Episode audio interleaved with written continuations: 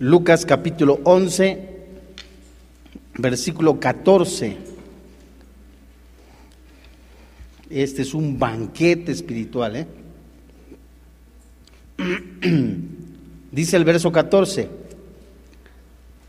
Estaba Jesús echando, estaba Jesús echando fuera un demonio que era mudo. Y aconteció que salido el demonio, el mudo habló. Y la gente se maravilló. Pero algunos de ellos decían, por Belcebú, príncipe de los demonios, echa fuera de los demonios. Otros para tentarle le pedían señal en el cielo. Mas él, conociendo los pensamientos de ellos, les dijo, todo reino dividido contra sí mismo es asolado. Esta palabra se traduce como golpeado, asolado. Y una casa dividida contra sí mismo cae. En esta primera sección de nuestro estudio, amados hermanos en la fe, hay cantidad hermosa de enseñanza, vemos liberación, vemos la deidad del Señor Jesucristo, la santidad, la sujeción de los demonios a la autoridad de Dios, de Jesús. Vemos también la blasfemia, ¿verdad? Vemos el nombre de, una potestad demoníaca. O sea, hay mucha enseñanza en esta, en esta porción escritural. Y Jesús había sido rechazado, es lo que nos muestra estos versículos. Jesús había sido rechazado, negado y maldecido por la mayoría de los seres humanos. Sin embargo, existían demasiadas evidencias de que Jesús es el verdadero Hijo de Dios, el Salvador, el Mesías prometido. Y este pasaje, Jesús mismo ofrece algunas evidencias completamente indisputables acerca de que Él es el Mesías. Jesús vio a una persona bajo una influencia de un demonio que impedía hablar y le había producido también ceguera. Esta narración también la encontramos en Mateo capítulo 12, versículo 22. Pero es interesante ver en el verso 14, vamos a ver casi palabra por palabra, lo vamos a ver versículo por versículo a manera panorámica, no frase por frase. Estaba Jesús echando. Esta palabra echando se traduce como expulsar a un ser inteligente. Ya se acuerdan que vimos la palabra demonio, se traduce como seres inteligentes, que era mudo. Vemos que los demonios pueden controlar las cuerdas vocales. Y que aconteció que saliendo el demonio, es decir, que fue liberado esta persona, el mudo habló y la gente se sorprendió. Esto lo movió a compasión y echó fuera al demonio de este hombre. Y al hacer esto, estaba demostrando que solo los cristianos, principalmente en este caso el Señor Jesucristo, tenía autoridad, poder sobre toda fuerza del enemigo.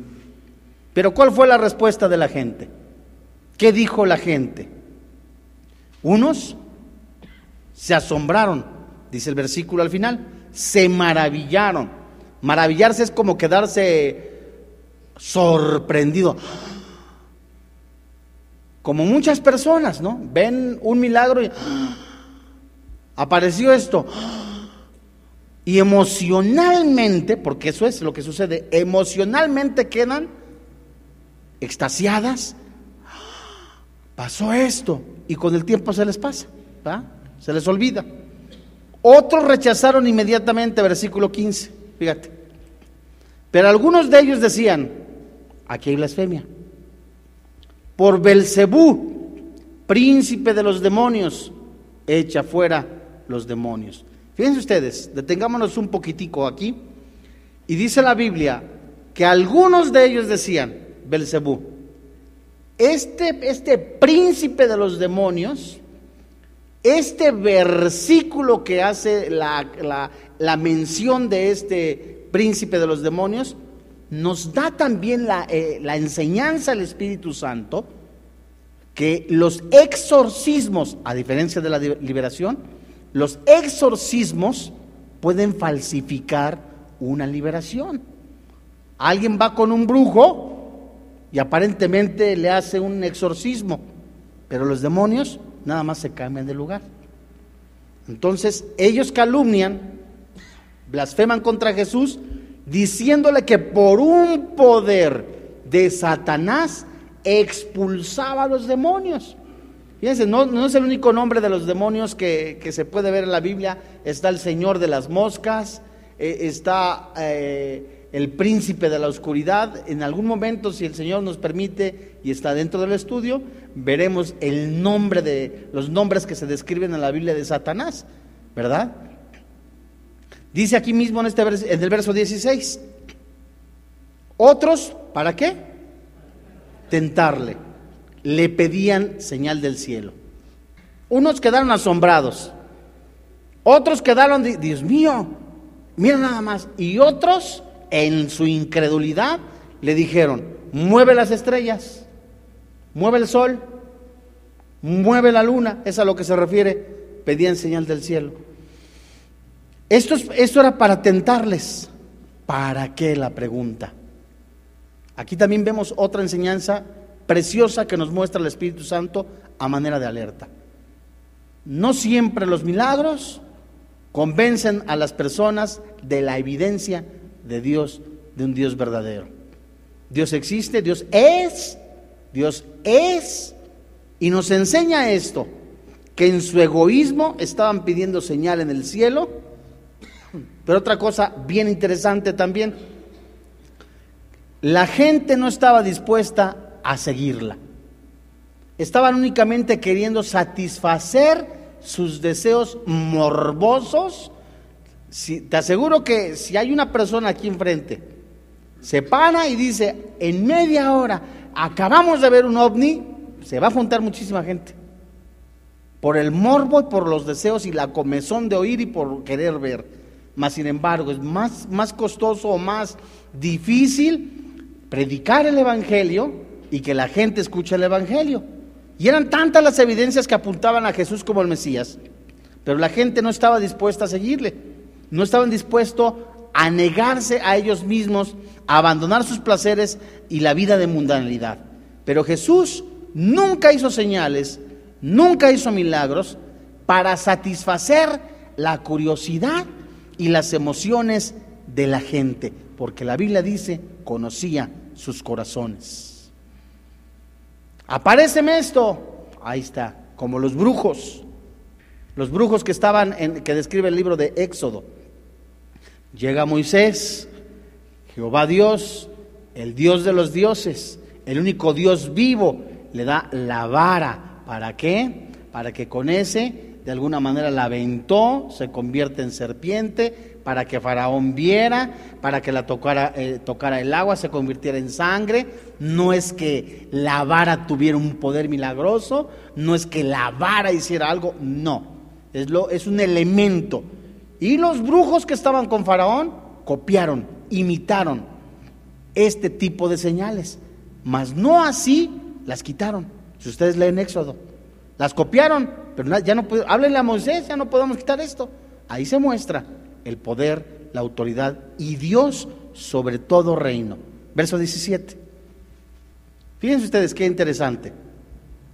Mas él, dice la palabra de Dios, conociendo los pensamientos de ellos, Jesús conoce nuestro corazón, sabe lo que estamos pensando, sabe las intenciones que tienes con esa muchacha, con ese muchacho, en ese trabajo, lo que te estás robando, lo que estás ahorrando, conoce todo lo que tiene nuestro corazón. Jesús sabe lo que ves a escondidas, Jesús sabe las, tus maquinaciones, Jesús sabe tu doble vida, Jesús conoce tu vida santa. Dice, mas él conociendo los pensamientos de ellos, les dijo, todo reino dividido, hablando del reino de Satanás, contra sí mismo, es golpeado, es asolado. Y una casa dividida contra sí misma, ¿qué dice? Se cae. Jesús dijo que él no pertenecía al reino de Satanás. Llegan estas personas por el príncipe Belcebú de los demonios echas fuera demonios. Y Jesús inmediatamente les contesta, yo no pertenezco a este reino, yo soy de un reino superior, y para eso usó esta ilustración del reino y la casa dividida. Y esta ilustración es tan clara, pues todo el mundo sabe que una división debilita. División son dos cosas. Di de dos. Dos. Dos personas no pueden estar pensando uno, andarán dos juntos si no estuvieran de acuerdo, dice la palabra de Dios. No, hay una división. Y esta ilustración muestra que una casa pensando de esa manera, espíritus pensando de esa manera, pronto van a caer. Jesús aseguró la existencia de Satanás y su reino, los cuales combaten a los justos y los rectos. Una persona que se, que se convence de vivir en santidad, una persona que se convence en buscar al Señor con todo su corazón y con todas sus fuerzas, inmediatamente empezarán en, en su vida los ataques, la envidia, los celos, la crítica, el chisme, la murmuración sobre el cristiano. Ay del cristiano que no me pasa nada, examina tu vida, ¿verdad? Todos tenemos tentaciones, todos tenemos pruebas y en medida que empiezas a buscar de Dios, como avispero de verdad, empiezan los demonios a quererte tumbar. Empiezan los demonios a usar personas para hablar de ti. Personas para, mira, para quererte ridiculizar.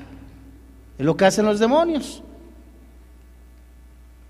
Y Satanás edifica su propio reino. Versículo 18. Fíjate qué, qué interesante. Así también Satanás está dividido contra sí mismo. ¿Cómo? pregunta Jesús. ¿Cómo permanecerá su reino? Ya que decís que por Belcebú expulso o hecho yo fuera a los demonios. Aquí también es bien interesante, porque la misma Biblia nos dice que Jesús no quiso exaltarse, él no quiso decir aquí mis charrones truenan, pero sí evidencia de que Satanás tiene un poder limitado. Y el punto es que el poder de Dios es para destruir las obras del maligno. Versículo 19. Pues si yo echo fuera a los demonios por Belcebú, aquí primero les está exigiendo, respétame. Vuestros hijos, ¿por quién los echan? Por tanto, ellos serán vuestros jueces. No solamente Jesús les estaba diciendo, respétenme. Este argumento es tan simple para muchos, pues había judíos exorcistas. Jesús les está diciendo, a ah, tú dices que yo echo por fuera a los demonios, ¿tú por quién los echas? Dicho de una manera coloquial. Ustedes que van ahí a, ¿cómo se llama? Catemaco, ahí que van, ¿por quién los echan? Yo no los estoy echando, hablando de una manera más clara, clara, con lenguaje actual. Jesús les está diciendo, yo no los estoy echando por el príncipe de los demonios. En el nombre de mi Padre, ustedes, ¿por quién los están echando? Ustedes los están, van a tales rituales, van a que les lean la mano, van a que les lean las cartas, les hacen limpias, en el nombre de quién les sacan los demonios. Sus propios hijos van a ser sus jueces, les van a decir, están cometiendo exorcismos. Y Jesús argumenta que ellos no los acusaba de estar endemoniados. La pregunta es, ¿por qué acusaban a Jesús? La pregunta es instructiva, puesto Jesús siempre sanaba, echaba fuera demonios, por lo que ciertamente debería ser respetado todavía más que los demás ministros. El problema es que los judíos se exaltaban más que los sacerdotes, más que los ministros. Un brujo se siente más que un pastor, un brujo se siente más, más que un, un ministro de la palabra de Dios. Fíjense, el año pasado fui a una estación de radio, fui, fui a una serie de programas ahí por la fecha, fuimos a grabar un mes antes de Halloween. ¿Cuándo es Halloween? El 2, ¿no? 2 de noviembre, ¿cierto? Y estaba ahí una señora que se hace llamar, sale en el canal 13, la hija de la Santa Muerte. Pero pavoneándose la mujer, ¿eh? pavoneándose la mujer así diciendo, fulano de tal cayó gracias a mí. Hazme favor. Estaba literalmente atestada, estaba endemoniada. Dios en su misericordia la salve. Estaba literalmente, y dijo nombres de pastores, me resuelvo los nombres. Fulano cayó, Mengano cayó. Quería intimidar a todos los que estábamos ahí en la, en la, en la cabina. Entonces siempre se sienten respaldados. Decía, yo no hago nada. Lo único que hago es se lo pido a mi señora. ¿Quién era su señora? La Santa Muerte. Y es increíble el sincretismo religioso que hay dentro de la Santa Muerte.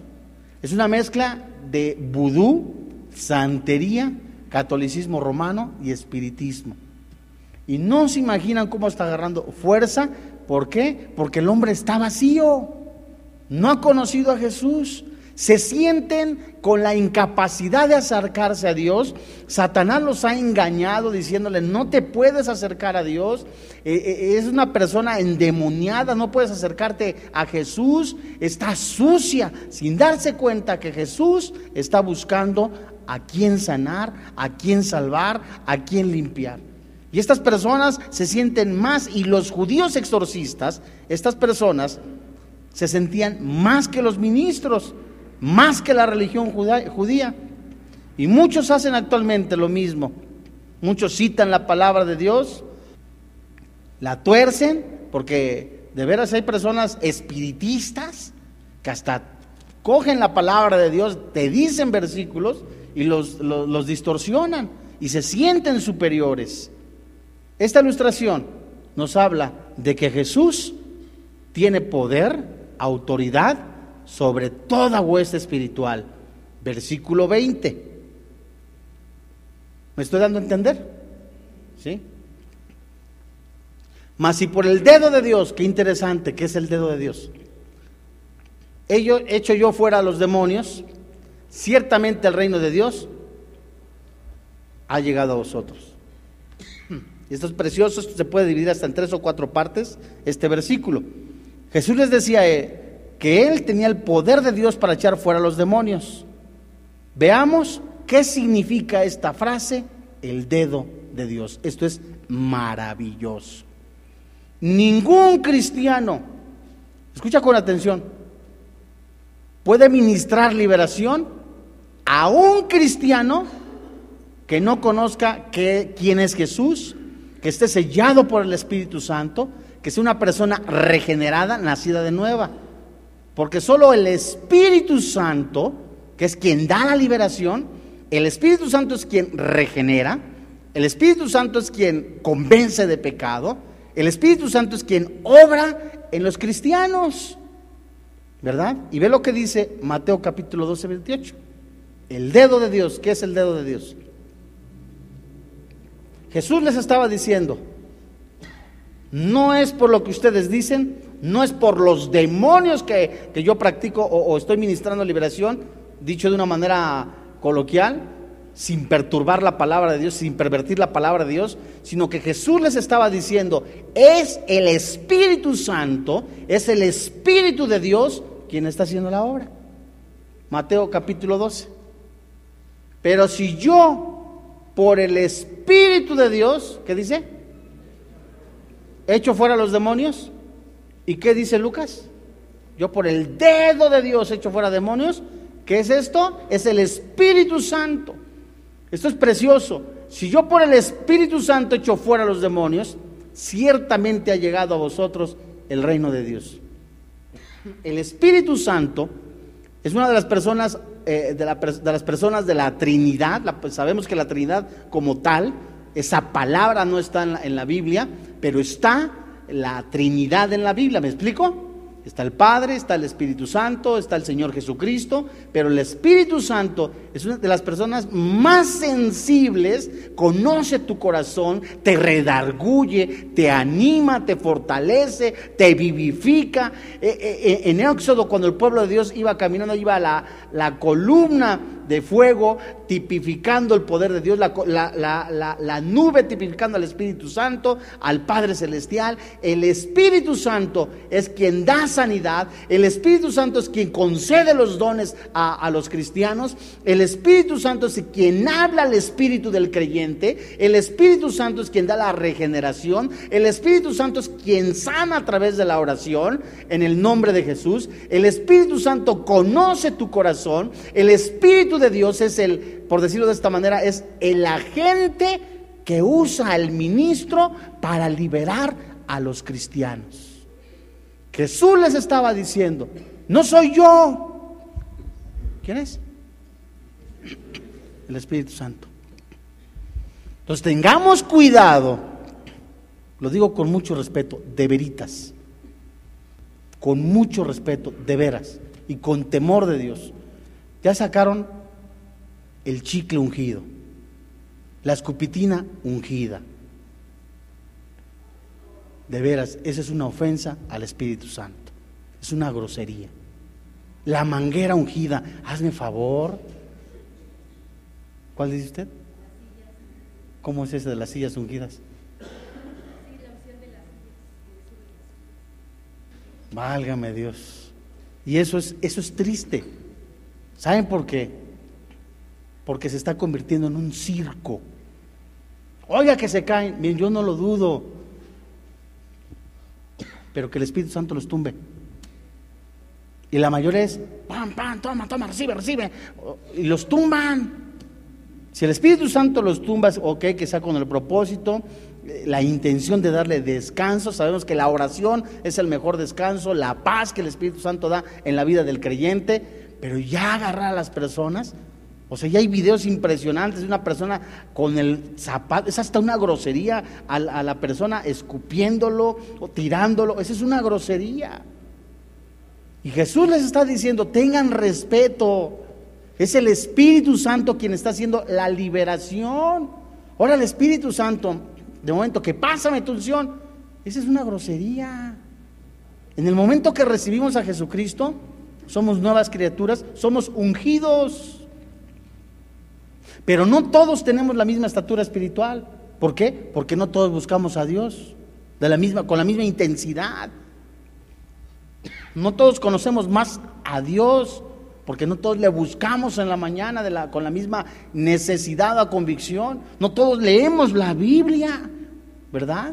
Entonces eso nos habla de que el pueblo de Dios perece en su ignorancia, falta de conocimiento, tanto intelectual como el, de la, como el de la comunión con el Señor Jesucristo. Y a estos hombres Jesús les dice, no estoy echando fuera demonios por sus hechizos que ustedes practican, sino es por el Espíritu Santo. Fíjense qué interesante. Y también alguien empiezan a retorcerse, lo digo de veras, se los juro, con mucho respeto. El Espíritu Santo no hace circos. Y yo creo de verdad que el Espíritu Santo, nos ponemos a orar y el Espíritu Santo puede ministrar sanidad. A mí me tocó ver hace tres años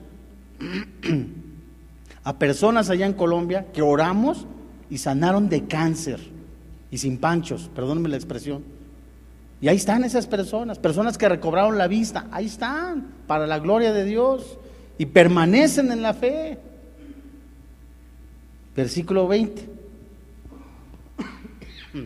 Pero si por el Espíritu de Dios echo fuera yo demonios, mas si por el dedo de Dios, Lucas 11:20, echo yo fuera los demonios, ciertamente el reino de Dios ha llegado a vosotros. Jesús Jesús el ministro, el sumo sacerdote, el Hijo de Dios, el que hablaban los profetas, el que hablaban las profecías, lo estaban viendo cara a cara, estaba dándoles libertad, sanidad. Es el mismo que habla tu espíritu, es el mismo que habla tu corazón. Tú que estás atado en la pornografía, que estás atado en, el adulterio, que estás atado en el alcoholismo, que estás atado en el pecado, es el mismo Señor Jesucristo que te dice, ven a mí él no ha cambiado. Es el mismo ayer, hoy y siempre. Es el mismo que quiere entrar en tu corazón. Es el mismo, es la fuente de agua viva. Es el que te dice, acércate a mí, yo soy el camino, la verdad y la vida. Pero el hombre en su desesperación en, su desespero carnal, quiere las cosas rápidas, quiere únicamente su comodidad. ¿Para qué buscar de Dios? Alguno dirá, ¿para qué estar en esta denominación religiosa? ¿Para qué estar aquí nada más? Ay, no, nada Biblia, Biblia, Biblia, es lo único que te vas a llevar. La Biblia. Y cuando estemos en la presencia del Señor Jesucristo, Él nos va a seguir enseñando. Verso 21. Fíjense qué interesante. Jesús muestra desde el verso 14, hay una liberación, desde el verso 14. Bueno, no, no me quites ese versículo. Desde el verso 14 muestra que hay una liberación, expulsa demonios. Vemos que los demonios tenían control sobre las cuerdas vocales.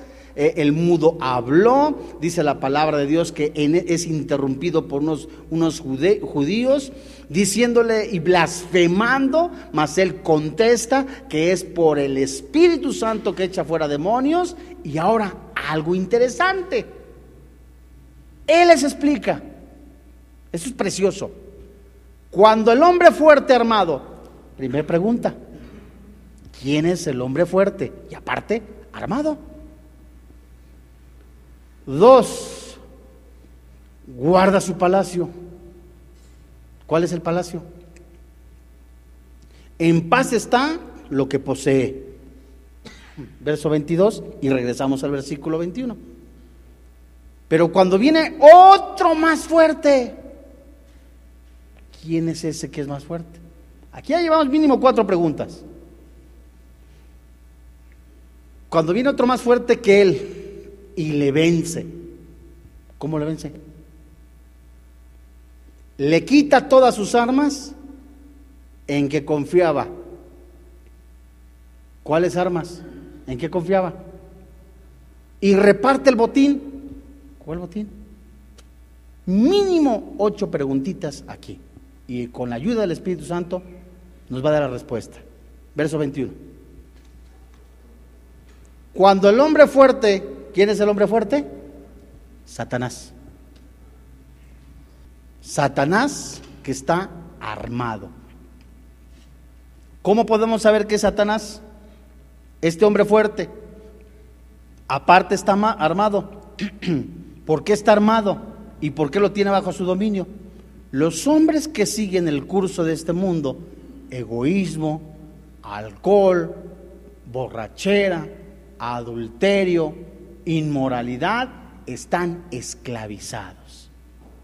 El hombre fuerte tiene atado a ese ser humano, lo tiene preso, lo tiene encadenado. Dice, cuando el hombre fuerte armado, ¿cuáles son las armas de Satanás? El pecado, lo tiene amarrado. Guarda su palacio, ¿cuál es su palacio? El cuerpo. Los demonios viven en un cuerpo humano, ya están animales guarda su palacio, está cuidándolo. ¿Cómo cuida su palacio? Lo, está tranquilo, dice, en paz está lo que posee. Habla de un término de posesión. Un cristiano no puede ser poseído por demonios.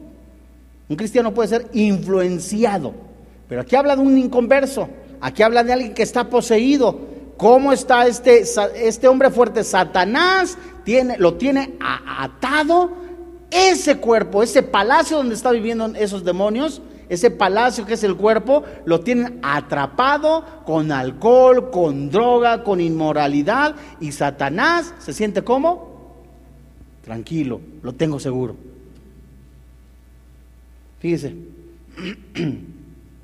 Satanás trabaja para mantener su palacio. Y existe cierta paz y comodidad en la dimensión satánica pues Satanás ofrece placeres. Pero la pregunta es, verso 22. Aquí vamos entendiendo. Es una persona que está atada por los demonios. Alcohol, drogas, nicotina, pornografía. Pero cuando viene otro más fuerte, siguiente pregunta, ¿quién es ese más fuerte? Amén. Es el Señor Jesucristo. Pero cuando viene otro más fuerte que él y le vence. Pregunta de los 64 mil. cómo le venció. Hebreos capítulo 2, versículo 14. Vamos rápidamente.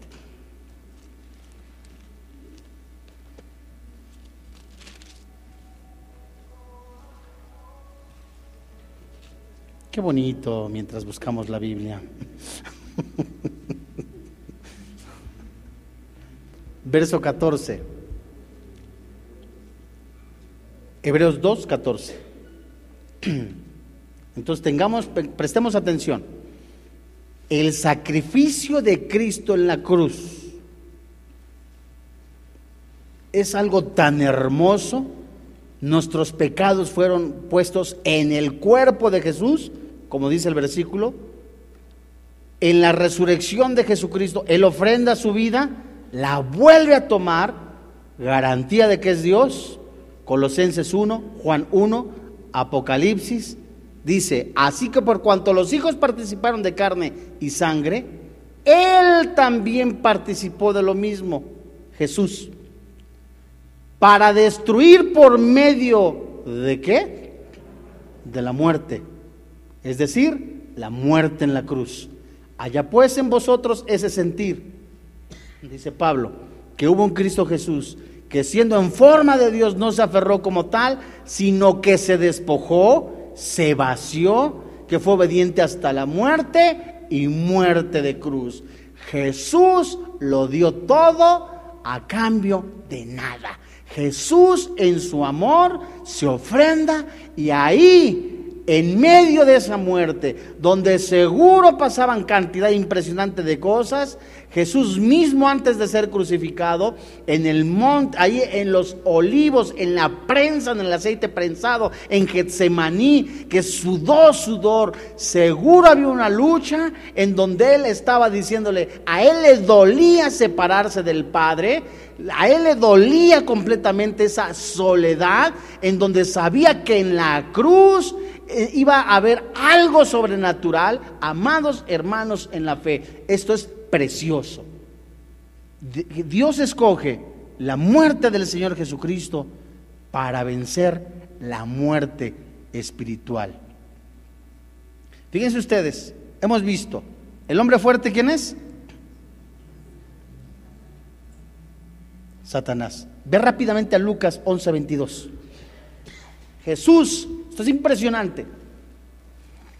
En la muerte de Jesucristo, amados hermanos en la fe, no solamente se encierra el amor más grande y la muestra más grande de Jesucristo, porque de tal manera amó Dios al mundo que dio a su único Hijo para que todo aquel que en Él cree no se pierda, mas tenga vida eterna. Jesús fue tentado, Jesús fue ridiculizado, Jesús fue expuesto a tentaciones, mas nunca cayó.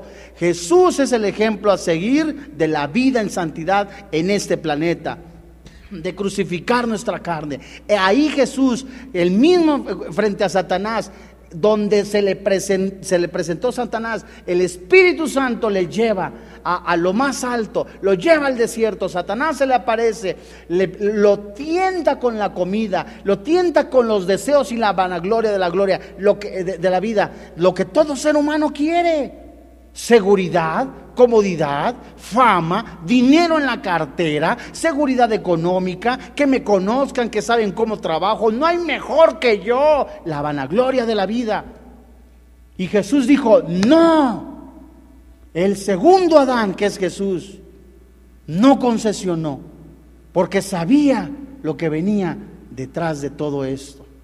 Fíjense ustedes, la victoria ahí tan hermosa, Jesucristo, diciendo las palabras sublimes, consumado es, ya no hay nada que hacer, está pagado, la paga del pecado es la muerte. Jesús llevó en su cuerpo tus delitos, tus adulterios, tus fornicaciones, tus inmoralidades. Ahí Jesús llevó todos tus pecados y cerca de ti está en tu boca y en tu corazón que si confesares con tu boca que Jesús es el Señor, que Dios le levantó entre los muertos, la Biblia dice, eres salvo. No hay necesidad ya de ritos para tener una salvación. Jamás ha sido así. Pero la mente humana insiste en buscar religiones, en buscar esto, en buscar aquello, para sentir en su carne una aparente paz y decir, con esto la libro. Pero fue el sacrificio de Cristo en la cruz, donde Jesucristo no solamente nos da libertad, nos da sanidad, nos da restauración. Jesús, la fuente de agua viva, eh, ahí en, en sus contemporáneos les dice, y no queréis venir a mí. Dice la Biblia, Lucas 22. Pero cuando viene otro más fuerte, ¿qué hizo Jesús en la cruz? Uno, le vence. Dos, lo desarma. Ya no hay parte acusadora. Está la parte acusadora. Están tus delitos, está el pasado, pero Jesucristo ha limpiado tu pasado con su sangre. Los ha echado hasta el mar. Los tiene presentes, cierto, pero ya no hace recuerdo de ellos.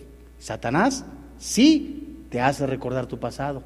Dicen por ahí, recuerda ese futuro. Dice la Biblia, Jesús en la cruz le venció. Jesús a Satanás le quitó sus armas, quedó desarmado y repartió el botín. ¿Qué es el botín? Algo hermoso, precioso. Satanás tenía presos, cautivos, a mujeres en la prostitución. Eh, eh, Satanás tenía presos a hombres, a mujeres en la prostitución. Satanás tenía presos a mujeres en corrupción, en sus delitos, en sus iniquidades y los tenía como botín. Jesús en la cruz, derramando hasta la última sangre, ha vencido a Satanás y le ha quitado lo que se había perdido. Es el botín. El botín somos todos nosotros que hemos sido comprados con la sangre de Jesús. Gracias a Dios. No solamente le desarma, reparte el botín, sino que aún más verso 23. Vamos a ver si acabamos rápido. Verso 23. Y esto es hermoso, hermano. Oye, ¿cómo que repartió el botín y que le quitó todas las armas? Santo de Dios, eres libre en Cristo Jesús. Dice en el Antiguo Testamento y dice Jehová de los ejércitos, ¿qué he hecho yo para que te regreses a Egipto a beber de esas aguas? ¿Qué he hecho yo para que te regreses a vivir en adulterio? Dice Dios. ¿Qué he hecho yo para que te regreses a buscar esa amante, a buscar el alcohol, las drogas, la inmoralidad? ¿Qué he hecho yo? ¿Qué mal has visto en mí? Dice Jehová de los ejércitos diciéndole a su pueblo, el cristiano, primera carta de Pedro capítulo 1, versículo 1 en, en adelante, dice literalmente que Jesucristo nos ha dado libertad para ya no ser esclavos de pecado. Efesios capítulo 2.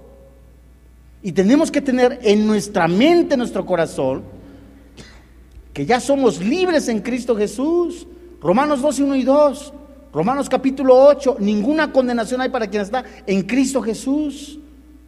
Nos volvemos cada vez, si dejamos de orar, si dejamos de tener comunión, si dejamos de buscar a Dios, le estamos cediendo derecho a la carne. ¿Perseveraremos en el pecado, Romanos 6, para que la gracia abunde? Pablo contesta, de ninguna manera. Se traduce del griego megeneito, terminantemente no. Primera carta de Pedro, capítulo 4. Lleva ese mismo pensamiento que el Señor Jesucristo llevó. Antes andabas en lujurias, en lascivias, en borracheras. Ya baste ya el tiempo que te reste para vivir de esa manera. Ya no somos esclavos, amados hermanos, del pecado. Dice el verso 23, el que no es conmigo, contra mí es, y el que conmigo no recoge, desparrama. ¿A qué se refiere esto? Esto se refiere a un pastor, a un retrato del pastor volvemos a leerlo de una manera preciosa. El que no es conmigo, contra mí es. Y el que conmigo no recoge, desparrama. Jesús, el buen pastor, ha venido a salvar lo que se perdía. Es tiempo de que te pongas a cuenta con Dios. Este versículo habla de decisión. Este versículo habla de no tener tibieza. Este versículo habla de que eres o no eres cristiano. Este versículo habla literalmente de que sigas a Jesús si verdaderamente eres cristiano. Empieza a, negarte a ti mismo. Empieza a decirle no al pecado. Y si, si no quieres seguir a Jesús, ve. Vive de los placeres del vino. Vive de los placeres del alcohol, de las drogas, de la pornografía. Síguete enlodando, sigue viendo pornografía, pero no te llames cristiano. Este versículo habla de una convicción. Ve Deuteronomio capítulo 30, verso 15. Entonces Jesús estaba confrontando a todos sus oyentes. Por el Espíritu Santo hay liberación. Pero te digo, o te vuelves a mí o siguen dándote. Mira, yo te he puesto delante de ti hoy la vida y el bien, la muerte y el mal. Verso 19. A los cielos y a la tierra llamo por testigos hoy contra vosotros, que os he puesto delante de la vida y la muerte, la bendición y la maldición. ¿Qué dice la Biblia? Aquí hay una responsabilidad humana de cada persona. Hay una responsabilidad moral. Todo, cada persona, Romanos capítulo 14, daremos cuenta delante de Dios de lo que hagamos en este cuerpo. La bendición y la maldición. Escoge pues. Jesús te está diciendo la vida. Se traduce en el griego, en el Nuevo Testamento, en Juan, Zoe, como vida eterna. Escoge a Jesús para que vivas tú y tu descendencia. Primer libro de Reyes, capítulo 18, verso 21. Acercándose Elías a todo el pueblo, dijo, ¿qué les dijo Elías? ¿Hasta cuándo claudicaréis vosotros entre dos pensamientos? De lunes a martes el pecado. El miércoles, santo, santo, santo. De jueves a sábado, en el sacusá cristiano, sa, sa, sa, sacusá, sacusá. y el domingo, santo Dios. Una persona con dos pensamientos de esa naturaleza, dice Santiago, es una mente dividida, como un esquizofrénico. No es constante en el camino. ¿Hasta cuándo estarás tú en esa vida? ¿Hasta cuándo seguirás viviendo para el pecado que te llamas cristiano? ¿Hasta cuándo seguirás buscando el placer en tu carne? Si Jehová es Dios, síguele. Hay vida eterna en el Señor Jesucristo. Hay paz en el Señor Jesucristo. Hay perdón de pecados en el Señor Jesucristo. Pero si no es así, a id en pos de Él. ¿Y qué dice la Biblia? Estaban diciendo, queremos vivir para el pecado. Las palabras más tristes que se pueden escuchar en la vida de una persona es, no quiero vivir para Cristo. Las palabras más tristes de condenación, Juan capítulo 3, verso 17, es resistir al Espíritu Santo, resistir a Jesús como Dios. Lucas capítulo, verso, capítulo 11, verso 24 al 26. Y santos hermanos en la fe, Jesús está confrontándonos a vivir una vida de santidad, a buscarle con todo nuestro corazón, con todas nuestras fuerzas. Lucas 11, 24. En Lucas 11, 24 dice, favor de silenciar sus celulares. No. Cuando el espíritu inmundo cuando el espíritu inmundo, ¿quién es? Es un demonio. Sale del hombre, anda por lugares secos, buscando reposo y no hallándolo, volveré a mi casa de donde salí. Verso 25. Y cuando llega la haya barrida y adornada, esto lo vimos al principio de la serie. Un cristiano desocupado, un cristiano que no se disipula, un cristiano que no busca de Dios, tiene su vida barrida, sin protección. Así nada más. Sin cerca. Vienen los demonios y la ven otra vez. Verso 26. Entonces va y toma otros siete espíritus peores que él. Y entrados, moran allí. Y el postrer estado de aquel hombre viene a ser peor que el primero. Santos hermanos en la fe, la liberación no es como una limpia. Cristianos que vienen, ay, por favor, sáqueme el demonio de adulterio. Hazme favor. Lo que usted necesita es una vida de restauración, de renunciar a ese pecado. Oiga, hermano, tengo esta también, tengo a mi amante. Eh, ¿Cómo le hago para ya dejar de verla? Así nada más, deje de verla. De lunes a sábado, allá anda y con la mujer, con la amante, ay, Señor, déjala, déjala, déjala, déjala. Y no la sueltas. Quítamela, quítamela, quítamela. Y no la sueltas. Como si fuera un oso de peluche. Entonces va y toma otros siete espíritus, su condición va a ser peor. ¿Por qué? Porque no había cerca, no había discipulado, no había renunciado. O sea, la liberación no es como una panacea, es para los discípulos. Y la vida en santidad es el privilegio de los cristianos porque nos acercamos y estamos con el Señor Jesús. Dice ahí, y entrados moran allí y el postrer estado de aquel hombre viene a ser peor que el primero. Todo esto santos hermanos en la fe, nos enseña, verso 27 y 28. Mientras él decía estas cosas, otra vez, todo esto nos enseña. Mientras él decía estas cosas, una mujer de entre la multitud levantó la voz y le dijo, bienaventurado al vientre que te trajo y los senos que mamaste. Verso 28.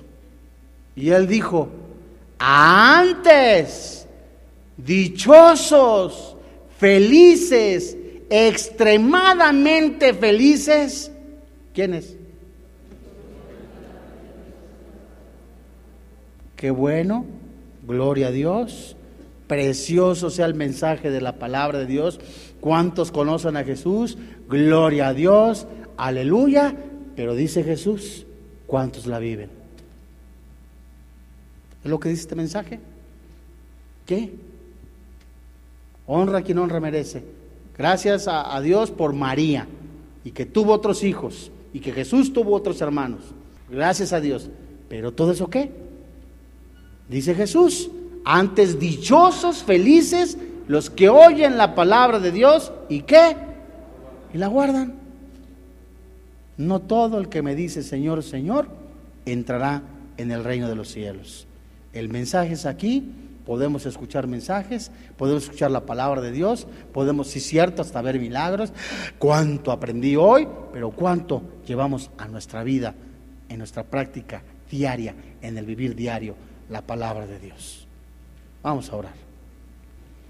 Gracias, Papito Santo, te alabamos, te bendecimos. Gracias, Señor, porque tú has venido a dar libertad. Gracias, Papito Santo Bendito eres, Señor, porque nos has dado esta bendición de escuchar tu palabra y que tu Espíritu Santo nos lleva a vivirla. Ahora pues, dice el Señor, si dieres oído a mi voz y guardares mi pacto, y vosotros seréis mi especial tesoro sobre todos los pueblos, porque dice el Señor, mía es toda la tierra. Dice el Señor Jesucristo, bienaventurados y dichosos los que han lavado sus ropas en la sangre del Cordero. Dichosos los que han escuchado este mensaje en el cual hay salvación y no se rehusan a recibir a Jesucristo. He aquí yo vengo pronto y mi galardón conmigo para recompensar a cada uno según sea su obra. Yo soy el alfa y la omega, el principio y el fin, el primero y el último. Bienaventurados los que lavan sus ropas para tener derecho al árbol de la vida y para entrar por las puertas de la ciudad. Mas los inmorales, los homosexuales, estarán fuera, los hechiceros, los fornicarios, los homicidas, los idólatras y todo aquel que ama y hace mentira. Yo Jesús he enviado mi ángel para dar testimonio de estas cosas en las iglesias. Yo soy la raíz y el linaje de David la estrella resplandeciente de la mañana. Y el espíritu y la esposa dicen, ven. Y el que oye diga, ven. Y el que tiene sed, venga. Y el que quiera, tome del agua de la vida gratuitamente. Yo testifico a todo aquel que oye las palabras de esta profecía, de este libro, si alguno añadiera estas cosas, Dios traerá sobre él plagas que están escritas en este libro. Y si alguno quitare de las palabras del libro de esta profecía, Dios quitará su parte del libro de la vida y de la santa ciudad y de las cosas que están escritas en este libro. El que da testimonio de estas cosas dice, ciertamente vengo en breve. Señor, ven Jesús. Hoy en esta noche Muchos han escuchado varias veces un mensaje como este. No han decidido seguir a Jesucristo. La Biblia dice que la paga del pecado es la muerte. La Biblia dice que los borrachos, los adúlteros, los afeminados, los maldicientes, los estafadores no heredan el reino de los cielos. Pero la Biblia dice también, esto eran algunos, ya han sido lavados y limpiados con la sangre de Jesús. Cerca de ti está en tu boca y en tu corazón que si confesares con tu boca que Jesús es el Señor, que Dios le levantó de entre los muertos, serás salvo. Ven a Jesús. Él es el pan de vida. Él es la fuente de agua viva. Él es el camino, la verdad y la vida. Él es la puerta por donde entran las ovejas. Él es el buen pastor. Y el buen pastor da su vida por las ovejas. No quisieras recibir a Jesucristo. No quisieras pasar, morar eternamente con Jesús. Oiga, pero es que yo cometí estos pecados, hice esto, adulteré, asesiné, forniqué, maté, hice tantas cosas. Si hoy tú decides con todo tu corazón recibir a Jesucristo, renunciar a esa vida de pecado, dice la Biblia, que su sangre, la sangre de Jesús, te va a limpiar de todo pecado. Dile desde ahí, desde tu lugar, Señor y Dios, hoy yo creo que merecía el infierno, que la paga del pecado es la muerte. Pero hoy creo que Jesús llevó en su cuerpo todos mis pecados. Hoy yo me arrepiento de ellos. Creo en mi corazón y confieso con mi boca que Jesús es el Señor que Dios le levantó entre los muertos, hoy creo que Jesús es mi Salvador personal. Le confieso como mi Señor y como mi Dios. Y hoy te doy gracias, Padre, por quien ahora vive y reina en mi corazón, Cristo Jesús. Te doy gracias por esa oportunidad. Te doy gracias por esta vida eterna. Te doy gracias porque ahora me has hecho tu Hijo en Cristo Jesús. Te damos gracias, Padre, por quien ahora vive y reina en nuestro corazón, Cristo Jesús. Amén. Lucas capítulo 11, versículo 14. Este es un banquete espiritual. ¿eh?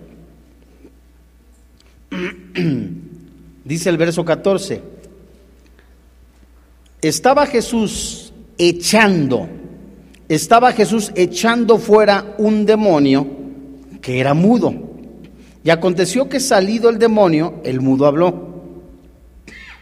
Y la gente se maravilló. Pero algunos de ellos decían, por Belcebú, príncipe de los demonios, echa fuera de los demonios. Otros para tentarle le pedían señal en el cielo. Mas él, conociendo los pensamientos de ellos, les dijo, todo reino dividido contra sí mismo es asolado. Esta palabra se traduce como golpeado, asolado. Y una casa dividida contra sí mismo cae. En esta primera sección de nuestro estudio, amados hermanos en la fe, Hay cantidad hermosa de enseñanza, vemos liberación, vemos la deidad del Señor Jesucristo, la santidad, la sujeción de los demonios a la autoridad de Dios, de Jesús. Vemos también la blasfemia, ¿verdad? Vemos el nombre de, de, una potestad demoníaca. O sea, hay mucha enseñanza en esta, en esta porción escritural. Y Jesús había sido rechazado, es lo que nos muestra estos versículos. Jesús había sido rechazado, negado, y maldecido por la mayoría de los seres humanos.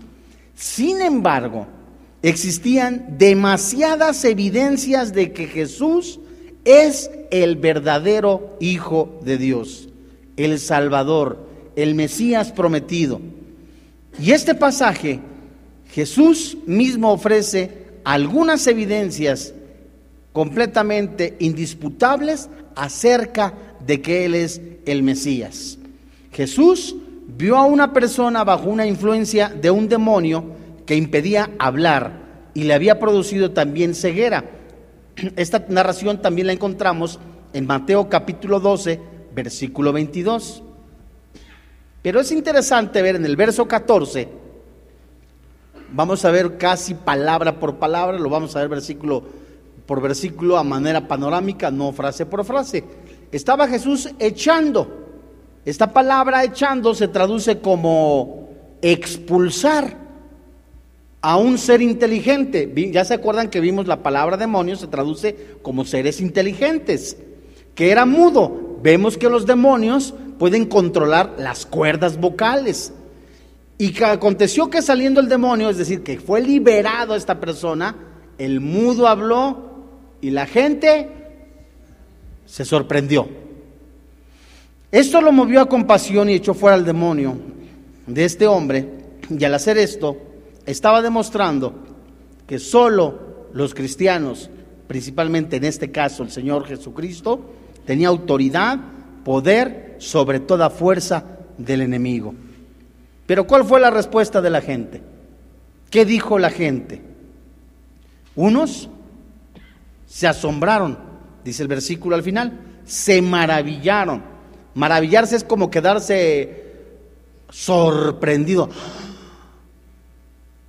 Como muchas personas, ¿no? Ven un milagro y apareció esto. Y emocionalmente, porque eso es lo que sucede, emocionalmente quedan extasiadas. Pasó esto y con el tiempo se les pasa, se les olvida. Otros rechazaron inmediatamente, versículo 15, fíjate. Pero algunos de ellos decían, aquí hay blasfemia.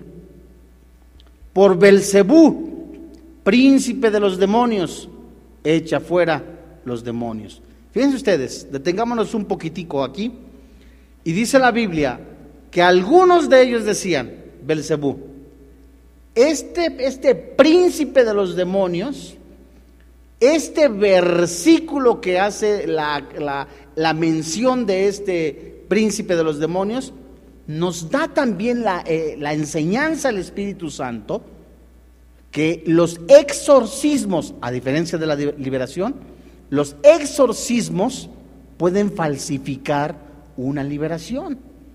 Alguien va con un brujo y aparentemente le hace un exorcismo, pero los demonios nada más se cambian de lugar.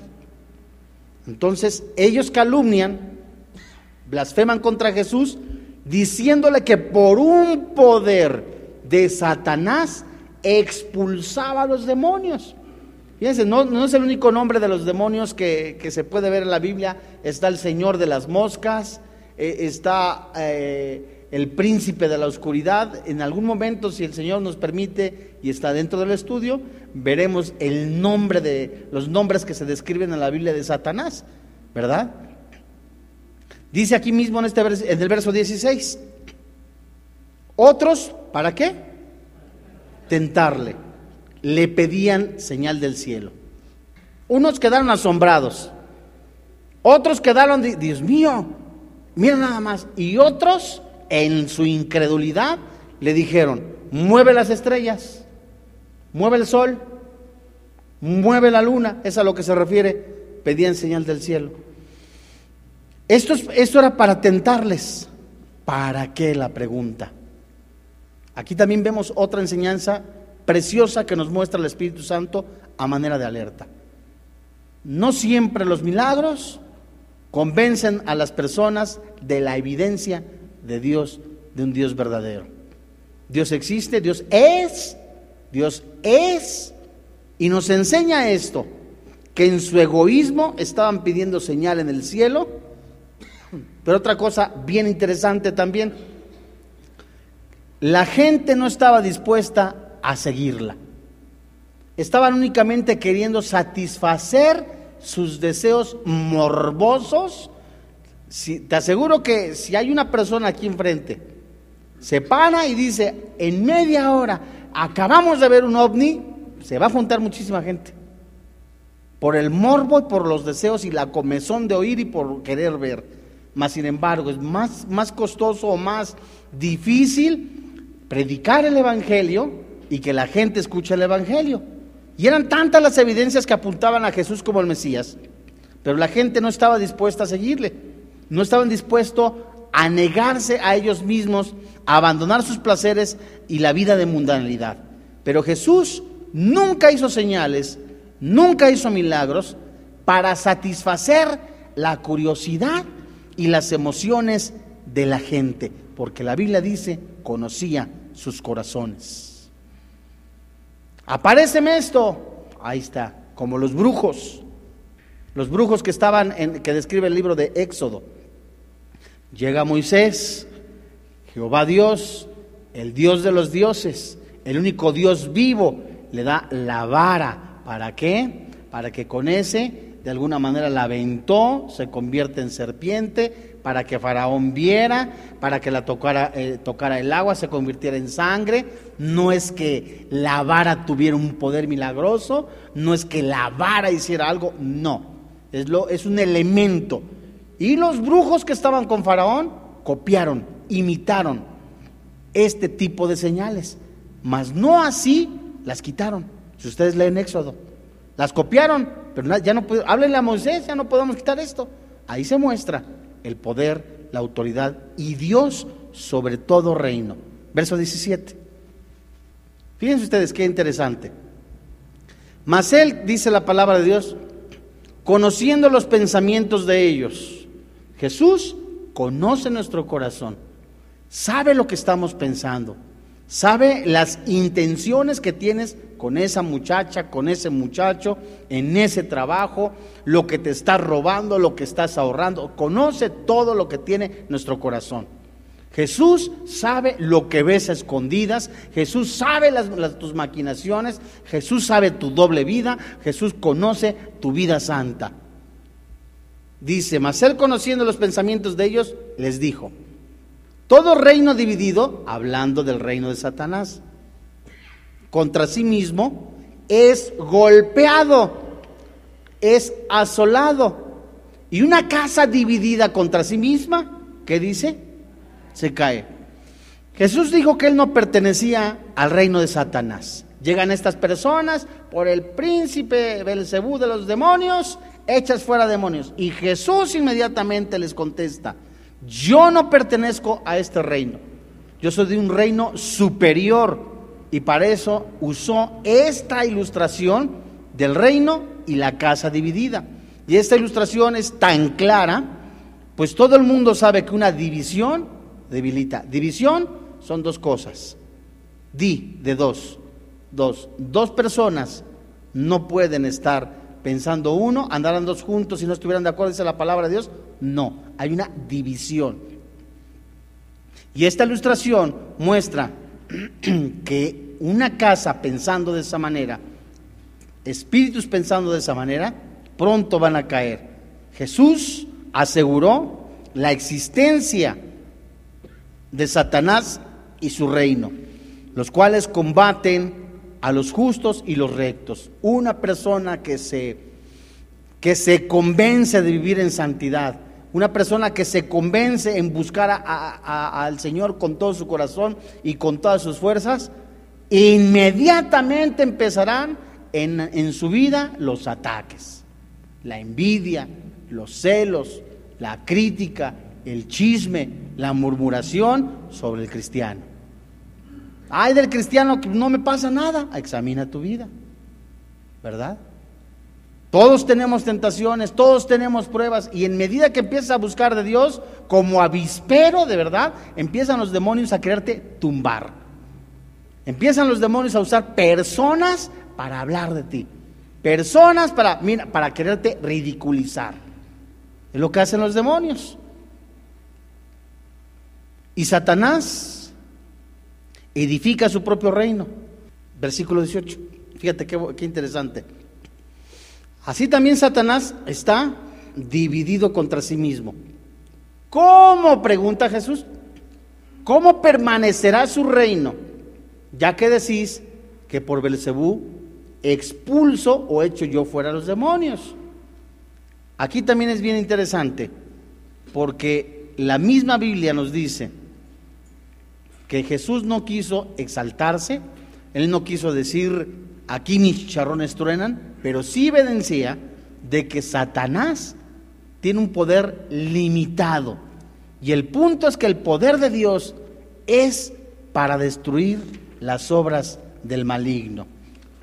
Versículo 19. Pues si yo echo fuera a los demonios por Belcebú, aquí primero les está exigiendo, respétame. Vuestros hijos, ¿por quién los echan? Por tanto, ellos serán vuestros jueces. No solamente Jesús les estaba diciendo, respétenme. Este argumento es tan simple para muchos, pues había judíos exorcistas. Jesús les está diciendo, a tú dices que yo echo por fuera a los demonios, ¿tú por quién los echas?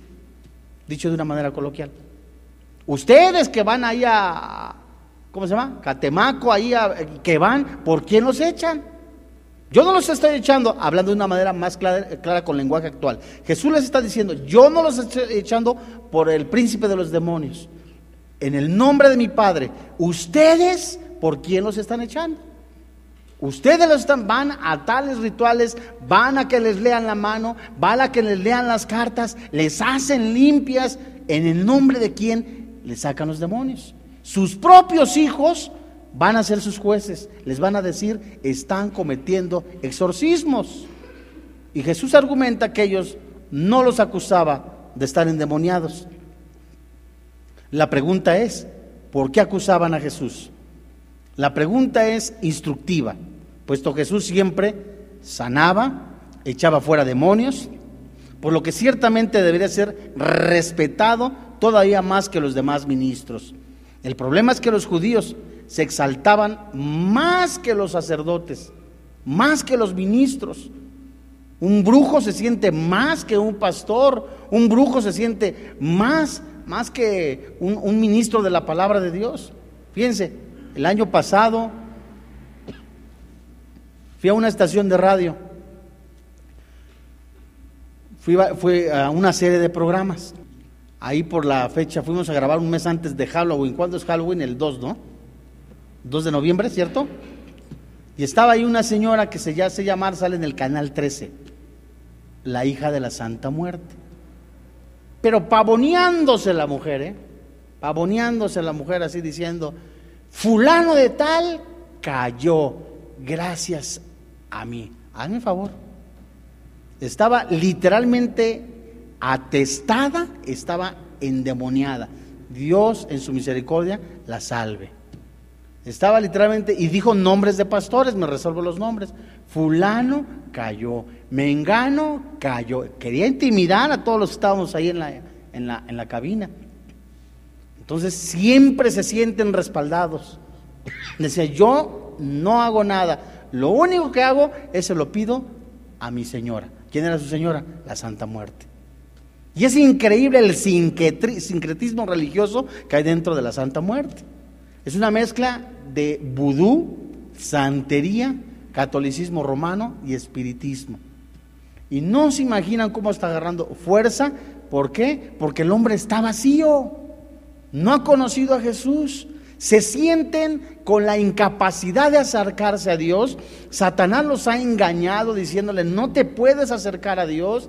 Eh, eh, es una persona endemoniada, no puedes acercarte a Jesús. Está sucia, sin darse cuenta que Jesús está buscando a quién sanar, a quién salvar, a quién limpiar. Y estas personas se sienten más, y los judíos exorcistas, estas personas se sentían más que los ministros más que la religión judía. Y muchos hacen actualmente lo mismo. Muchos citan la palabra de Dios, la tuercen, porque de veras hay personas espiritistas que hasta cogen la palabra de Dios, te dicen versículos y los, los distorsionan y se sienten superiores. Esta ilustración nos habla de que Jesús tiene poder, autoridad sobre toda hueste espiritual. Versículo 20. ¿Me estoy dando a entender? ¿Sí? Mas si por el dedo de Dios, qué interesante, ¿qué es el dedo de Dios? He hecho yo fuera a los demonios, ciertamente el reino de Dios ha llegado a vosotros. Esto es precioso, se puede dividir hasta en tres o cuatro partes, este versículo. Jesús les decía, eh, que él tenía el poder de Dios para echar fuera a los demonios. Veamos qué significa esta frase, el dedo de Dios. Esto es maravilloso. Ningún cristiano, escucha con atención, puede ministrar liberación a un cristiano que no conozca quién es Jesús, que esté sellado por el Espíritu Santo, que sea una persona regenerada, nacida de nueva. Porque solo el Espíritu Santo, que es quien da la liberación, el Espíritu Santo es quien regenera, el Espíritu Santo es quien convence de pecado, el Espíritu Santo es quien obra en los cristianos. ¿Verdad? Y ve lo que dice Mateo capítulo 12, 28.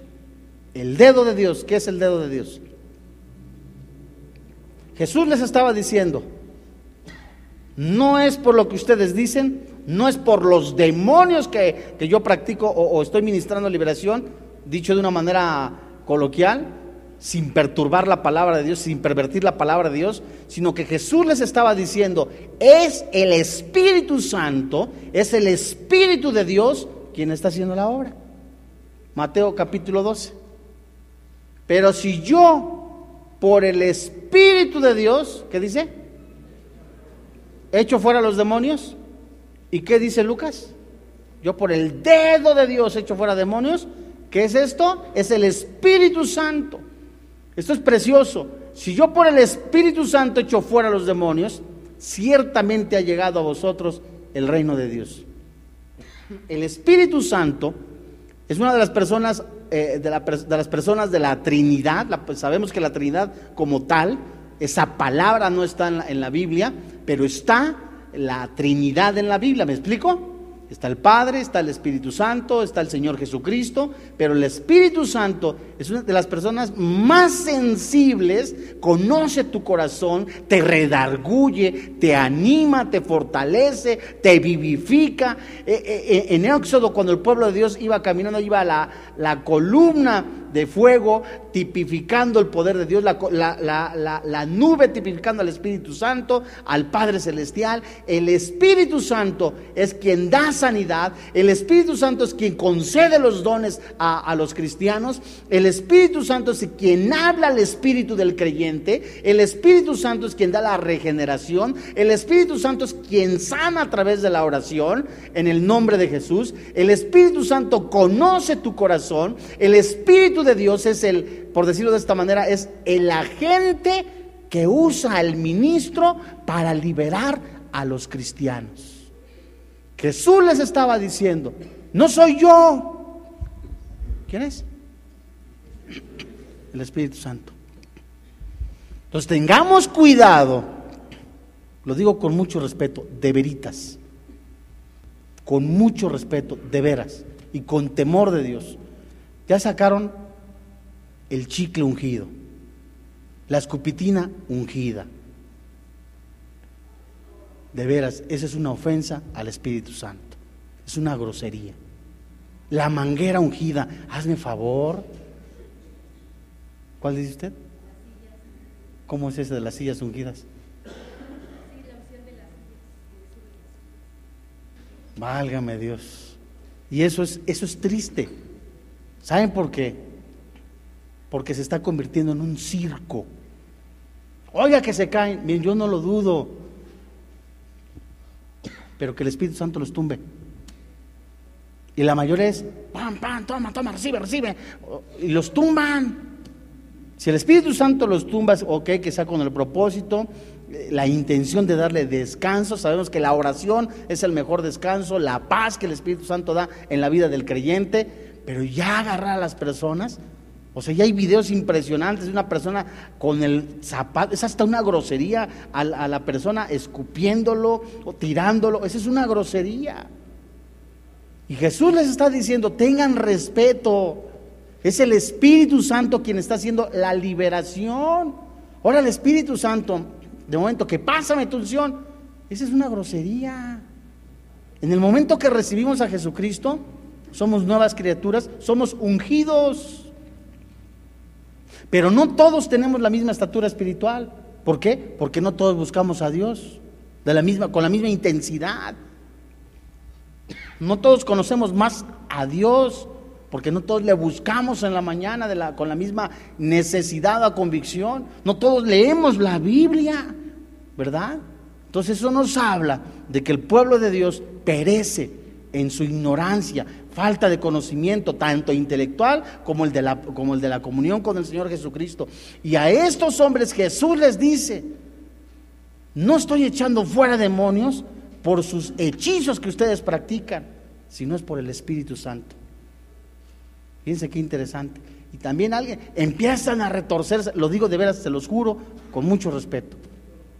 El Espíritu Santo no hace circos. Y yo creo de verdad que el Espíritu Santo, nos ponemos a orar y el Espíritu Santo puede ministrar sanidad. A mí me tocó ver hace tres años a personas allá en Colombia que oramos y sanaron de cáncer y sin panchos, perdónenme la expresión. Y ahí están esas personas, personas que recobraron la vista, ahí están, para la gloria de Dios, y permanecen en la fe. Versículo 20. Pero si por el Espíritu de Dios hecho fuera yo demonios, mas si por el dedo de Dios, Lucas 11:20, hecho yo fuera los demonios, ciertamente el reino de Dios ha llegado a vosotros. Jesús Jesús el ministro, el sumo sacerdote, el Hijo de Dios, el que hablaban los profetas, el que hablaban las profecías, lo estaban viendo cara a cara, estaba dándoles libertad, sanidad. Es el mismo que habla tu espíritu, es el mismo que habla tu corazón. Tú que estás atado en la pornografía, que estás atado en, en el adulterio, que estás atado en el alcoholismo, que estás atado en el pecado, es el mismo Señor Jesucristo que te dice, ven a mí él no ha cambiado. Es el mismo ayer, hoy y siempre.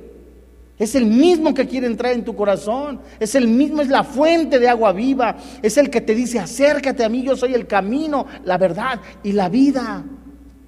Pero el hombre en su desesperación en, su desespero carnal, quiere las cosas rápidas, quiere únicamente su comodidad. ¿Para qué buscar de Dios? Alguno dirá, ¿para qué estar en esta denominación religiosa? ¿Para qué estar aquí nada más? Ay, no, nada Biblia, Biblia, Biblia, es lo único que te vas a llevar. La Biblia. Y cuando estemos en la presencia del Señor Jesucristo, Él nos va a seguir enseñando. Verso 21. Fíjense qué interesante. Jesús muestra desde el verso 14, hay una liberación, desde el verso 14. Bueno, no, no me quites ese versículo. Desde el verso 14 muestra que hay una liberación, expulsa demonios. Vemos que los demonios tenían control sobre las cuerdas vocales. Eh, el mudo habló. Dice la palabra de Dios que e, es interrumpido por unos, unos judíos diciéndole y blasfemando, mas él contesta que es por el Espíritu Santo que echa fuera demonios. Y ahora algo interesante. Él les explica. Eso es precioso. Cuando el hombre fuerte armado, primera pregunta, ¿quién es el hombre fuerte? Y aparte, armado. Dos, guarda su palacio. ¿Cuál es el palacio? En paz está lo que posee. Verso 22 y regresamos al versículo 21. Pero cuando viene otro más fuerte, ¿quién es ese que es más fuerte? Aquí ya llevamos mínimo cuatro preguntas. Cuando viene otro más fuerte que él y le vence, ¿cómo le vence? Le quita todas sus armas en que confiaba. ¿Cuáles armas? ¿En qué confiaba? Y reparte el botín. ¿Cuál botín? Mínimo ocho preguntitas aquí. Y con la ayuda del Espíritu Santo nos va a dar la respuesta. Verso 21. Cuando el hombre fuerte, ¿quién es el hombre fuerte? Satanás. Satanás que está armado. ¿Cómo podemos saber que es Satanás? Este hombre fuerte, aparte está armado. ¿Por qué está armado? ¿Y por qué lo tiene bajo su dominio? Los hombres que siguen el curso de este mundo, egoísmo, alcohol, borrachera, adulterio, inmoralidad, están esclavizados. El hombre fuerte tiene atado a ese ser humano lo tiene preso, lo tiene encadenado. Dice, cuando el hombre fuerte armado, ¿cuáles son las armas de Satanás? El pecado. Lo tiene amarrado. Guarda su palacio. ¿Cuál es su palacio? El cuerpo. Los demonios viven en un cuerpo humano, ya están animales. Guarda su palacio, está cuidándolo. ¿Cómo cuida su palacio? Loti está tranquilo, dice, en paz está lo que posee. Habla de un término de posesión. Un cristiano no puede ser poseído por demonios. Un cristiano puede ser influenciado. Pero aquí habla de un inconverso. Aquí habla de alguien que está poseído. ¿Cómo está este, este hombre fuerte? Satanás tiene, lo tiene atado. Ese cuerpo, ese palacio donde está viviendo esos demonios, ese palacio que es el cuerpo, lo tienen atrapado con alcohol, con droga, con inmoralidad. Y Satanás se siente como tranquilo, lo tengo seguro. Fíjese, Satanás trabaja para mantener su palacio. Y existe cierta paz y comodidad en la dimensión satánica. Pues Satanás ofrece placeres pero la pregunta es, verso 22. Aquí vamos entendiendo. Es una persona que está atada por los demonios. Alcohol, drogas, nicotina, pornografía.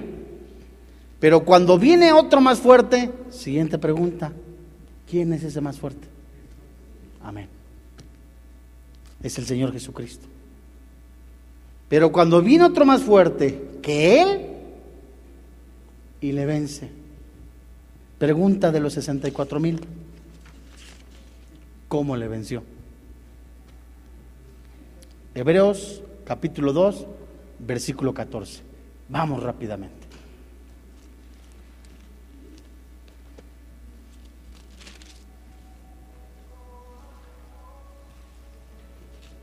Qué bonito mientras buscamos la Biblia. Verso 14. Hebreos 2, 14. Entonces tengamos, prestemos atención. El sacrificio de Cristo en la cruz es algo tan hermoso. Nuestros pecados fueron puestos en el cuerpo de Jesús, como dice el versículo. En la resurrección de Jesucristo, Él ofrenda su vida, la vuelve a tomar, garantía de que es Dios, Colosenses 1, Juan 1, Apocalipsis, dice, así que por cuanto los hijos participaron de carne y sangre, Él también participó de lo mismo, Jesús, para destruir por medio de qué? De la muerte. Es decir, la muerte en la cruz.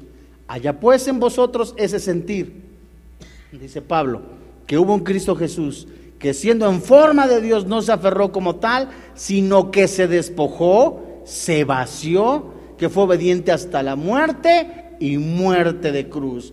Jesús lo dio todo a cambio de nada. Jesús en su amor se ofrenda y ahí en medio de esa muerte, donde seguro pasaban cantidad impresionante de cosas, Jesús mismo antes de ser crucificado, en el monte, ahí en los olivos, en la prensa, en el aceite prensado, en Getsemaní, que sudó sudor, seguro había una lucha en donde él estaba diciéndole, a él le dolía separarse del Padre, a él le dolía completamente esa soledad, en donde sabía que en la cruz eh, iba a haber algo sobrenatural, amados hermanos en la fe. Esto es precioso.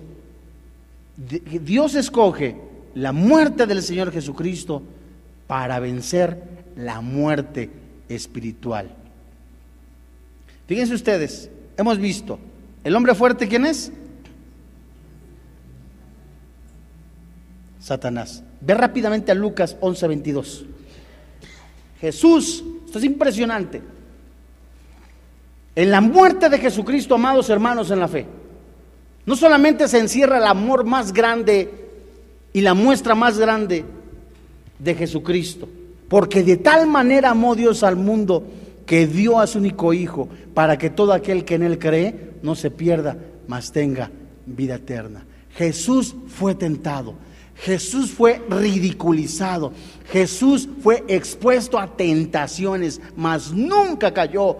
Jesús es el ejemplo a seguir de la vida en santidad en este planeta de crucificar nuestra carne. Ahí Jesús, el mismo frente a Satanás, donde se le, se le presentó Satanás, el Espíritu Santo le lleva a, lo más alto, lo lleva al desierto, Satanás se le aparece, lo tienta con la comida, lo tienta con los deseos y la vanagloria de la gloria, lo que, de la vida, lo que todo ser humano quiere. Seguridad, comodidad, fama, dinero en la cartera, seguridad económica, que me conozcan, que saben cómo trabajo. No hay mejor que yo. La vanagloria de la vida. Y Jesús dijo, no. El segundo Adán, que es Jesús, no concesionó, porque sabía lo que venía detrás de todo esto.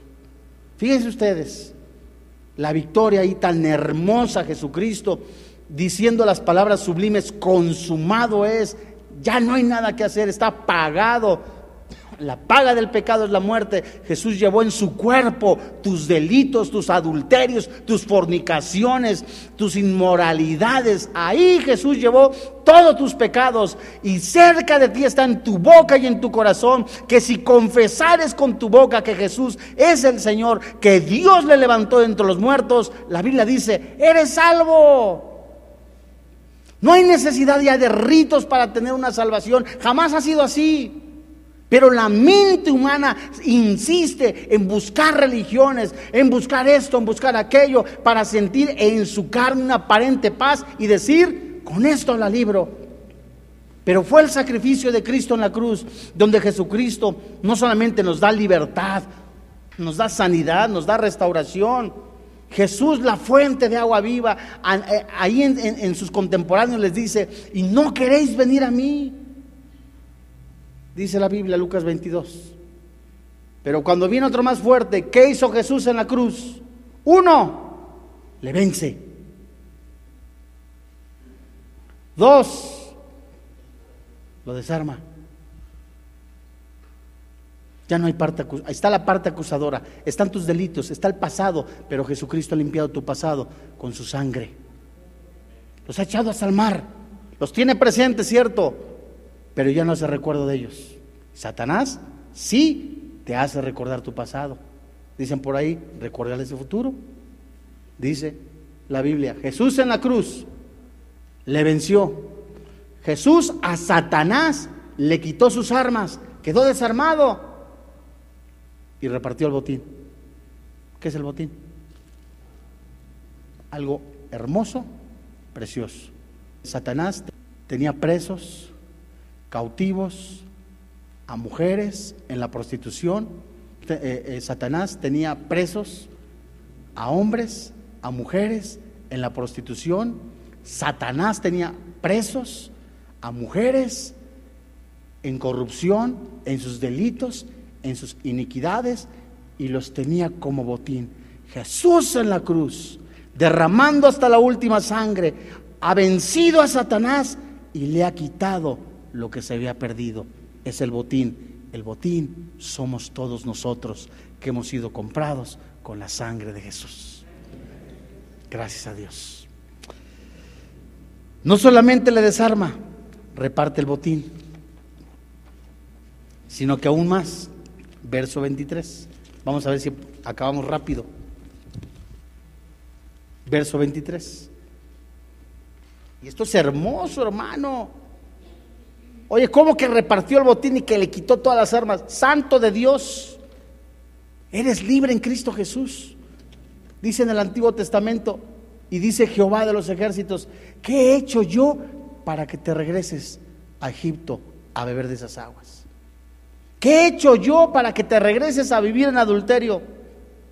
Dice Dios. ¿Qué he hecho yo para que te regreses a buscar esa amante, a buscar el alcohol, las drogas, la inmoralidad, ¿qué he hecho yo? ¿Qué mal has visto en mí? Dice Jehová de los ejércitos diciéndole a su pueblo, el cristiano, primera carta de Pedro capítulo 1, versículo 1 en, en adelante, dice literalmente que Jesucristo nos ha dado libertad para ya no ser esclavos de pecado, Efesios capítulo 2. Y tenemos que tener en nuestra mente, en nuestro corazón, que ya somos libres en Cristo Jesús. Romanos 12, 1 y 2. Romanos capítulo 8, ninguna condenación hay para quien está en Cristo Jesús. Nos volvemos cada vez, si dejamos de orar, si dejamos de tener comunión, si dejamos de buscar a Dios, le estamos cediendo derecho a la carne. Perseveraremos en el pecado, Romanos 6, para que la gracia abunde. Pablo contesta, de ninguna manera. Se traduce del griego megeneito, terminantemente no. Primera carta de Pedro, capítulo 4. Lleva ese mismo pensamiento que el Señor Jesucristo llevó. Antes andabas en lujurias, en lascivias, en borracheras. Ya baste ya el tiempo que te reste para vivir de esa manera. Ya no somos esclavos, amados hermanos, para, del pecado. Dice el verso 23, el que no es conmigo, contra mí es, y el que conmigo no recoge, desparrama. ¿A qué se refiere esto? Esto se refiere a un pastor, a un retrato del pastor. Volvemos a leerlo de una manera preciosa. El que no es conmigo, contra mí es. Y el que conmigo no recoge, desparrama. Jesús, el buen pastor, ha venido a salvar lo que se perdía. Es tiempo de que te pongas a cuenta con Dios. Este versículo habla de decisión. Este versículo habla de no tener tibieza. Este versículo habla de que eres o no eres cristiano. Este versículo habla literalmente de que sigas a Jesús si verdaderamente eres cristiano. Empieza a, negarte a ti mismo. Empieza a decirle no al pecado. Y si, no quieres seguir a Jesús, ve. Vive de los placeres del vino. Vive de los placeres del alcohol, de las drogas, de la pornografía. Síguete enlodando, sigue viendo pornografía, pero no te llames cristiano. Este versículo habla de una convicción. Ve Deuteronomio capítulo 30, verso 15. Entonces Jesús estaba confrontando a todos sus oyentes. Por el Espíritu Santo hay liberación. Pero te digo, o te vuelves a mí o siguen dándote.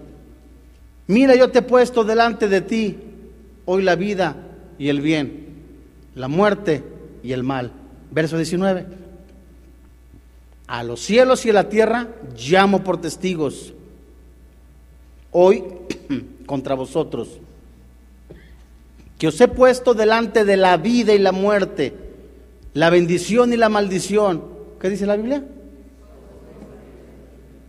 Aquí hay una responsabilidad humana de cada persona. Hay una responsabilidad moral. Todo, cada persona, Romanos capítulo 14, daremos cuenta delante de Dios de lo que hagamos en este cuerpo. La bendición y la maldición. Escoge pues. Jesús te está diciendo la vida. Se traduce en el griego, en el Nuevo Testamento, en Juan, Zoe, como vida eterna. Escoge a Jesús para que vivas tú y tu descendencia. Primer libro de Reyes, capítulo 18, verso 21. Acercándose Elías a todo el pueblo, dijo, ¿qué les dijo Elías? ¿Hasta cuándo claudicaréis vosotros entre dos pensamientos? De lunes a martes, el pecado. El miércoles, santo, santo, santo. De jueves a sábado, en el sacusá cristiano, sa, sa, sa. Y el domingo, santo Dios. Una persona con dos pensamientos de esa naturaleza, dice Santiago, es una mente dividida, como un esquizofrénico. No es constante en el camino. ¿Hasta cuándo estarás tú en esa vida? ¿Hasta cuándo seguirás viviendo para el pecado que te llamas cristiano? ¿Hasta cuándo seguirás buscando el placer en tu carne? Si Jehová es Dios, síguele. Hay vida eterna en el Señor Jesucristo. Hay paz en el Señor Jesucristo. Hay perdón de pecados en el Señor Jesucristo. Pero si no es así, a id en pos de Él. ¿Y qué dice la Biblia? Estaban diciendo, queremos vivir para el pecado. Las palabras más tristes que se pueden escuchar en la vida de una persona es, no quiero vivir para Cristo. Las palabras más tristes de condenación, Juan capítulo 3, verso 17, es resistir al Espíritu Santo, resistir a Jesús como Dios. Lucas capítulo capítulo 11, verso 24 al 26. Y santos hermanos en la fe, Jesús está confrontándonos a vivir una vida de santidad, a buscarle con todo nuestro corazón, con todas nuestras fuerzas. Lucas 11, 24. En Lucas 11, 24 dice, favor de silenciar sus celulares. No. Cuando el espíritu inmundo cuando el espíritu inmundo, ¿quién es? Es un demonio. Sale del hombre, anda por lugares secos, buscando reposo y no hallándolo, volveré a mi casa de donde salí. Verso 25. Y cuando llega la haya barrida y adornada, esto lo vimos al principio de la serie. Un cristiano desocupado, un cristiano que no se disipula, un cristiano que no busca de Dios, tiene su vida barrida, sin protección. Así nada más. Sin cerca. Vienen los demonios y la ven otra vez. Verso 26. Entonces va y toma otros siete espíritus peores que él. Y entrados moran allí. Y el postrer estado de aquel hombre viene a ser peor que el primero. Santos hermanos en la fe, la liberación no es como una limpia. Cristianos que vienen, ay, por favor, sáqueme el demonio de adulterio. Hazme favor. Lo que usted necesita es una vida de restauración, de renunciar a ese pecado.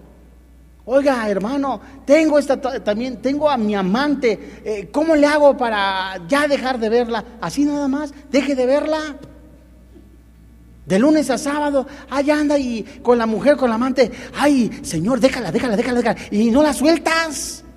Quítamela, quítamela, quítamela. Y no la sueltas. Como si fuera un oso de peluche. Entonces va y toma otros siete espíritus, su condición va a ser peor. ¿Por qué? Porque no había cerca, no había discipulado. No había renunciado. O sea, la liberación no es como una panacea.